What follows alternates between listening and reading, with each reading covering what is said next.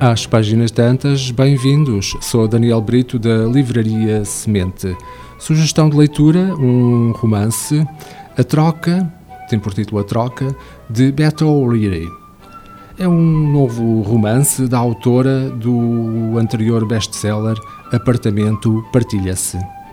Será que uma mudança de ambiente pode mudar uma vida?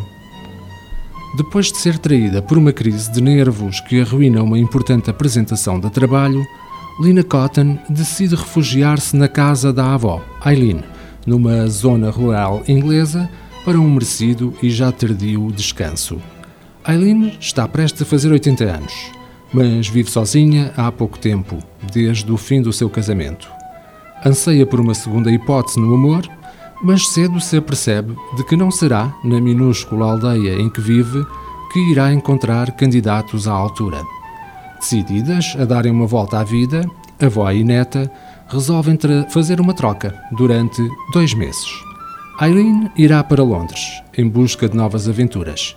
Ficará a viver no apartamento de Lina, onde, com a ajuda dos seus companheiros de casa, aprenderá tudo acerca das novas tecnologias ao serviço dos encontros amorosos, ao mesmo tempo que colocará ao serviço dos vizinhos o seu grande coração e sentido de entreajuda. Enquanto isso, os assuntos da pequena aldeia em Warwickshire ficarão a cargo de Lina, que irá morar na charmosa casinha de Eileen e terá de lidar com toda a lista de afazeres comunitários da avó, bem como com as recordações dolorosas que aquele regresso às origens lhe irá provocar. A segunda sugestão de leitura, também um romance com alguns pontos eh, ancorados na, na verídicos, na realidade, tem por título A Biblioteca de Paris.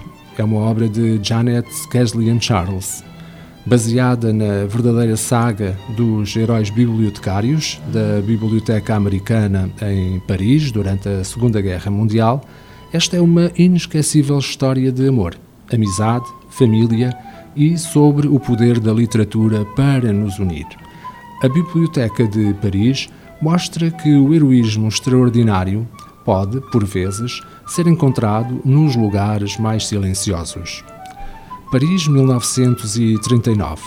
A jovem Odile Sochet tem tudo um bonito namorado polícia e um emprego de sonho na Biblioteca Americana, em Paris. No entanto, quando a guerra estoura e os nazis marcham sobre a cidade, Odile corre o risco de perder tudo o que é importante para ela, incluindo a sua amada biblioteca. Porque os livros contêm palavras proibidas e ideias que devem ser destruídas.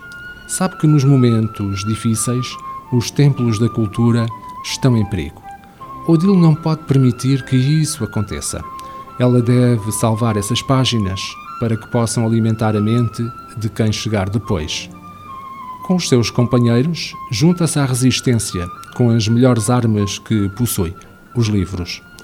Coloca o centro à disposição dos judeus, expulsos das suas casas, sentem-se seguros entre os livros. E Odile defendê-los-á, custo que custar. Contudo, quando a guerra finalmente termina, em vez da liberdade, Odile sente o gosto amargo de uma indescritível traição. Paralelamente, em Montana, 1983, Lily é uma adolescente solitária em busca de aventura. A sua velha vizinha, solitária, desperta-lhe o interesse. Conforme Lily vai sabendo mais sobre o passado misterioso da vizinha, descobre que partilham o amor pela linguagem os mesmos anseios e o mesmo ciúme intenso, sem suspeitar que um obscuro segredo do passado as liga. As nossas sugestões: A Troca, de Beto O'Leary, edição top seller, A Biblioteca de Paris, de Janet Skeslin Charles, edição Suma de Letras.